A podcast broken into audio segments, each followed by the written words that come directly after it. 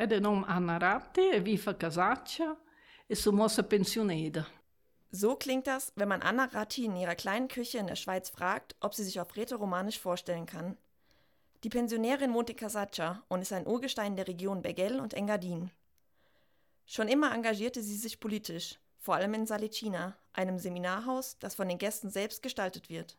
Ja, sicher, es war ein Zentrum der europäischen Linken, aber ohne jetzt äh, genau eine Fraktion zu sein, ohne dass es ausdrücklich trotzkistisch oder äh, weiß ich was für eine Fraktion gewesen wäre. Eine, eine Zusammenkunft von verschiedenen linken Richtungen. Die jungen Linken stießen damals auf dem konservativen Land kaum auf Verständnis. Anna Ratti selbst blieb ihrer Heimat aber treu.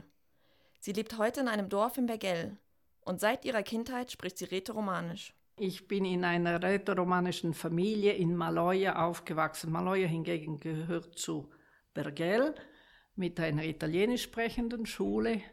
Und die Kinder kamen, die Familien kamen von ein bisschen überall her, also wurde Schweizerdeutsch, Bergellerisch, Lombardisch, Italienisch, alles ein bisschen gesprochen. Wir zu Hause Romanisch.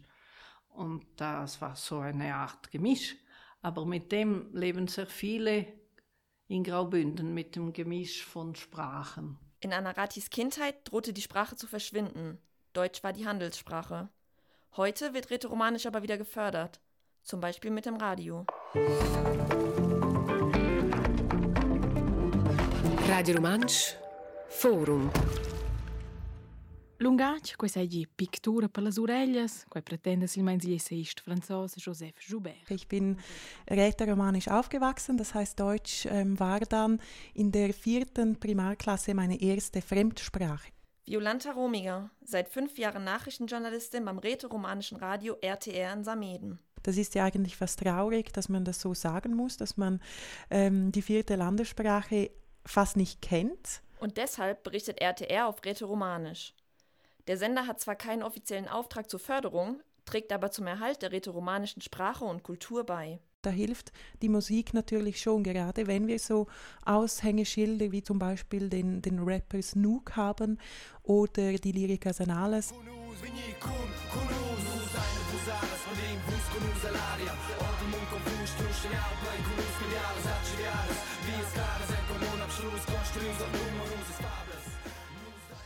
Gäbe es uns nicht, wäre die Sprache noch weniger gebraucht und vor allem gehört, da wir auch die, die rätoromanischen Themen natürlich aufnehmen direkt.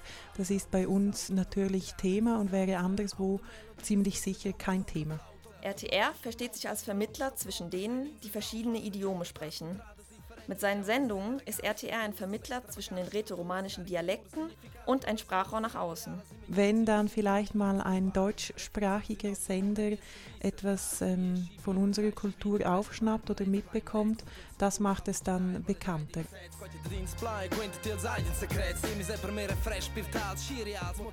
Andreas Gabriel ich arbeite bei der Lirmancia, die Dachorganisation der romanischen Sprachförderung. Ich befasse mich mit Kulturfragen und Medien.